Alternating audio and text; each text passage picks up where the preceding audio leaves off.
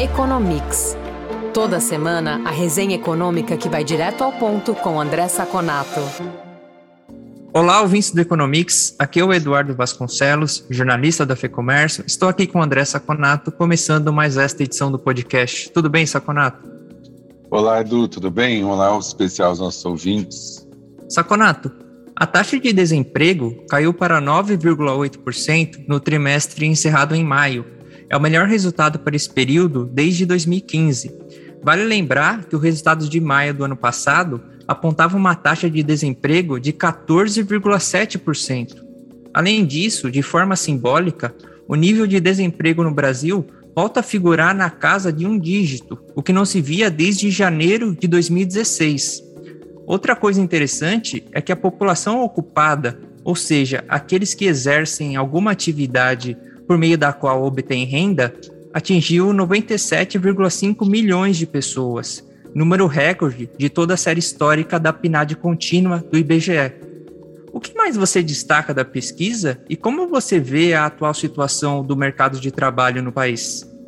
Olha, Edu, eu acho que o primeiro ponto a se focar é que é uma boa notícia esse desemprego foi melhor que todas as expectativas que foram apuradas pelas agências de pesquisa, pelos jornais, ninguém esperava, né?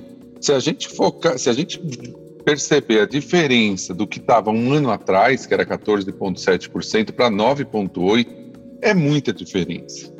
Como você disse, são mais de 9 milhões e 400 mil pessoas incorporadas em um ano à população ocupada. Né? Hoje nós temos 10 milhões e 600 mil pessoas buscando emprego acima de 14 anos. Para ter uma ideia, no último trimestre, acabado de fevereiro, era 12 milhões. Em maio do ano passado, era 15,2 milhões. Né? A força de trabalho total, né, que inclui os, as pessoas buscando emprego e as pessoas ocupadas, também subiu para 108 milhões e 100 mil pessoas. Isso mostra que não só o desemprego diminuiu, mas também o número de pessoas que buscam emprego aumentou, ou seja, a população ocupada cresceu muito. É o recorde para a série histórica desde 2012. Então, são números muito bons. Os números que ainda podem melhorar. O número de pessoas com carteira assinadas, vejam, são 97,5 milhões de pessoas ocupadas, dentre essas, só 35 milhões e 600 mil são carteira assinada. De qualquer maneira, cresceu 12% em um ano mesmo esse número, que é normal no Brasil, né? Uma população muito informal, temos muito profissionais liberais, até pela estrutura de impostos que favorece, é, mesmo assim cresceu bastante. O que ainda não consegue desenvolver é a renda. Então, o que está acontecendo? Você está incorporando mais gente no mercado de trabalho, você está incorporando mais trabalhadores, mas com muitas pessoas com trabalhos trabalhando menos do que queria e muitas pessoas também ganhando menos do que ganhava antes, né? A renda média praticamente ficou estável, né? Contra o último trimestre, de 2.613 para era 2.596, foi para 2.613, que o IBGE considera como estabilidade, né? E teve uma queda muito forte em relação a maio do ano passado. Maio do ano passado, R$ 2.817 a renda média. Esse, maio, maio desse ano, 2.613. Mesmo assim, o, número de empregados aumentou o suficiente para que a massa de renda, que é o número de empregados desde a renda média, subisse 3,2% em relação ao trimestre anterior e 3% em relação a maio de 2021. O que isso significa em termos de consumo para o nosso ouvinte entender? Tem mais pessoas empregadas, isso é bom, ganhando menos. Então, é bem possível que essa massa de renda seja direcionada para bens mais essenciais. Não devemos esperar muito que essa massa de renda vá para bens de luxo, para bens duráveis, até para turismo. Até por conta da inflação alta, essa renda deve se deslocar mais para bens essenciais, né? Até porque 25 milhões de pessoas estão trabalhando menos do que gostariam, eles poderiam trabalhar mais. Então, resumindo esse dado, dado positivo, sem dúvida, um bom dado, porque é melhor que você tenha o máximo possível de pessoas empregadas, mas, por outro lado, ainda a recomposição de renda não está acontecendo. Estamos com dificuldades, isso faz com que as pessoas consumam menos e consumam pior, digamos assim, marcas de mais baixa qualidade. Esse é o resumo do que a PNAD nos trouxe hoje.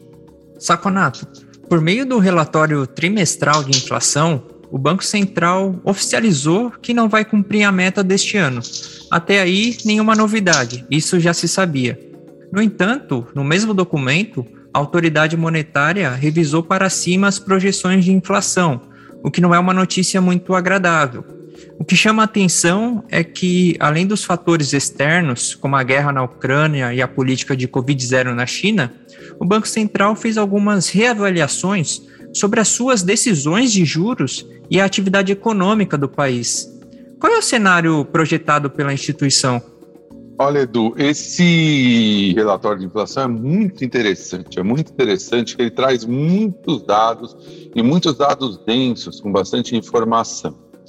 A, a, respondendo a sua questão, primeiro, a maior, eu acho que a maior é, informação que ele traz é o aumento substancial da previsão da inflação para esse ano. Antes, em março, né, trimestral, era 6,3, agora 8,8. Para 2023, antes era 3,1, agora foi para 4. Mas o mais interessante é a gente entender por que disso, né? E dois dados é, resumem bem essa decisão. Fora né, todo, todo o choque externo que nós conhecemos, Ucrânia, commodities, petróleo, ele fala o seguinte: ele revisou o hiato do produto de 1,8% para 1,1%, para o nosso ouvinte entender o que é o hiato do produto. Ah, você tem uma reta que você traça que nós chamamos de produto potencial. É o que o país poderia produzir sem pressionar os preços, né? sem pressionar os fatores de produção. É, e em relação ao que ele está produzindo. Então você faz essa diferença, vê o que está produzindo hoje e vê qual que seria o produto potencial. E o Banco Central antes ele achava que esse hiato era de 1,8%. E agora ele revisou para 1,1%. Ou seja, ele falou o seguinte: eu achava que a ociosidade na economia brasileira estava maior do que está. Ou seja, os fator, é mais fácil que os fatores de produção pressionem a inflação do que eu pensava anteriormente. Outro dado: a taxa neutra de juros, que ele revisou de 3,5% para 4%. O que é a taxa neutra de juros? É a taxa de juros real em que você não está nem com uma política fiscal monetária expansionista, nem contracionista, você está no equilíbrio. Taxas acima de 4% agora é, reais significa política contracionista. Taxas abaixo de 3,5%, abaixo de 4%, desculpa, significa é, taxas expansionistas. Então, o que significa? Como ele revisou, ele falou o seguinte: eu estava fazendo uma política menos contracionista do que eu realmente estava fazendo. Então, assim, os efeitos do que eu fiz até agora vão ser menores do que eu imaginava anteriormente. Com menos ociosidade, com maior taxa neutra de juros, Obviamente, se espera um aperto monetário maior para que você consiga debelar a inflação e leve ela para a meta, ou pelo menos para a banda, o que você, como você bem disse, não vai acontecer nem em 2022 e possivelmente nem em 2023. O que significa tudo isso? O Banco Central abriu espaço para fazer aumentos ainda maiores de juros. Ele falou que tem mais um aumento, né? Provavelmente na próxima, na próxima reunião, e depois todo mundo pensava que ia parar. Pode ser, isso aqui não garante, mas ele abre espaço até para fazer maiores aumentos, porque os, as variáveis estruturais agora da economia para ele estão diferentes e mais expansivas do que estava antes. Então, são recados muito claros do Banco Central que ele vai continuar atacando a inflação e que agora, a, a situação da economia brasileira agora, além do fator, dos fatores externos, é uma situação mais inflacionária e de maior preocupação. Quer saber mais sobre o comportamento da economia? Conferir indicadores e pesquisas que orientam o mercado? Ter acesso a informações de especialistas em primeira mão e conteúdo exclusivo? Visite o lab.fecomércio.com.br.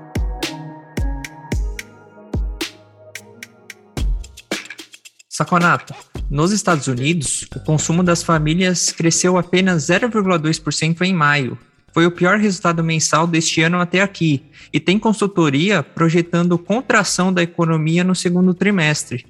Isso é um sinal de que a atividade econômica está desaquecendo, tendo em vista a inflação elevada e os juros em alta? Sem dúvida, Edu. Já começamos a ver um movimento de arrefecimento, pelo menos, do crescimento é, daquela economia. O, o, o, o, PCI que saiu hoje, que é o índice de preço ao consumidor, ao consumidor que é, é ou, o, o, que os consumidores o, gasta, né, o índice de preços nos produtos que o consumidor gasta, que é o que o Fed leva em consideração, já em, em maio, ele foi de um aumento de 6,3 anual, o mesmo de abril. Mas quando a gente pega o core, o que é o core? Quando você tira os preços mais voláteis, que é esse que o Banco Central olha com mais cuidado, ele passou para 4,7% e vem caindo desde fevereiro, quando estava 6,3%. Tá? Mas o que mais mostra esse arrefecimento são os gastos dos consumidores em produtos. Ele vem desacelerando. Em maio, ele foi 0,2% de aumento contra 0,6% revisado em abril. Mas o mais interessante, se eu ajusto esses dados para a inflação, que esse dado, na realidade, ele é, é nominal, a queda chega a 0,4%.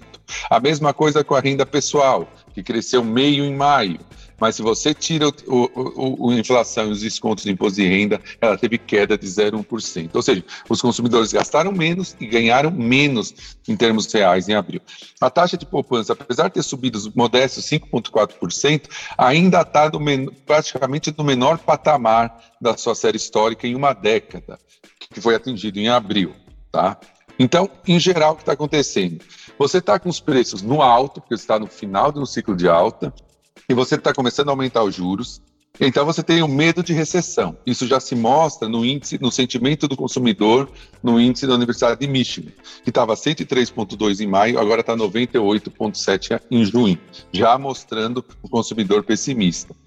E a visão de curto prazo da economia está pior ainda nesse índice, 73,7 em maio para 66,4 em abril, o menor índice desde 2010.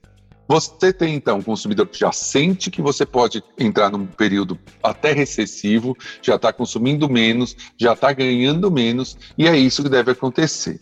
Voltando a falar para o nosso ouvinte de novo, nosso ouvinte que é consumidor, que é produtor, que é poupador, vamos entrar numa situação de baixa da economia mundial. Viemos surfando numa economia de alta, caímos ali por conta do Covid, voltamos a recuperar, mas agora tem que ser feitos ajustes. É um momento de extrema cautela para investimento, extrema cautela para consumo. Se você puder, adie o consumo, adie investimento, espere as coisas ficarem mais claras. E aí você, como as taxas de juros estão aumentando, se você conseguir fazer um adicional, um ganho a mais e conseguir poupar, daqui a algum tempo, quando você for investir, quando você for consumir, você vai consumir com maior poder de compra, até porque você tem uma mudança do padrão de consumo. São, são tempos de cautela, são tempos de esperar e ver o que vai acontecer no futuro. Saconato, foi só o governo chinês flexibilizar as restrições da política de Covid-0 que alguns setores registraram em maio os melhores resultados desde fevereiro. Por exemplo, um índice que mensura o ritmo da construção civil e dos serviços voltou a marcar uma pontuação que indica expansão dessas atividades. É cedo para dizer ou a retomada da economia da China, que interessa muitos países, já é uma realidade? Olha, Edu, o que a gente pode afirmar é a surpresa com a capacidade de crescimento da economia chinesa. Porque o que surpreendeu esses dados que eu vou falar? Surpreendeu pela rápida recuperação. Foi só ter uma pequena abertura e esses dados, né, que é o PMI do gerente de compras, uma pesquisa feita, já rapidamente mostrou essa evolução. Se eu pego esse PMI das manufaturas, das empresas grandes, das empresas estatais, ele passou para 50,2. É a primeira vez acima de 50 depois de fevereiro. 50 é um limite entre pessimismo e otimismo. Então você conseguiu galgar o limite de otimista. Construção e serviços, que é o outro índice, melhor ainda, de 47,8 em maio para 54,7 em junho, mais forte desde maio de 2001. Tá? De qualquer maneira, esses dados são bons, mas são dados incipientes, nós precisamos ver o que vai acontecer. Novamente, o Premier Li Keqiang, que é o número dois na estrutura do Partido Comunista, ele continua dando entrevistas falando assim, muito preocupado com a economia chinesa. Agora, nas últimas semanas, ele vem falando sobre o desemprego. Principalmente os discursos que ele faz para a população, que o governo está bem preocupado com o desemprego. Ou seja, é um começo do crescimento, a economia chinesa mostra que ela é muito dinâmica, mas isso não convenceu ainda o governo chinês, que continua mostrando o medo de que a economia não vai crescer como eu queria. A meta de 5,5% para o PIB desse ano está completamente descartada. Se subir 4, 4,5%, está muito bom.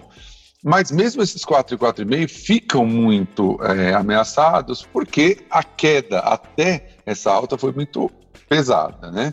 É, o, o, governo chinês, apesar de manter o Covid zero, o sistema, ele já está fazendo algumas outras flexibilizações, como diminuir pela metade a quarentena para estrangeiros que entram no país. Então, é possível que a economia chinesa volte a crescer, é, se conseguir ajustar esse esse fato do Covid, né, da, da, da, da expansão do Covid, mas temos que ir com calma. Eu acho que é muito cedo para falar que ela voltou a crescer como estava voltando antes desses programas.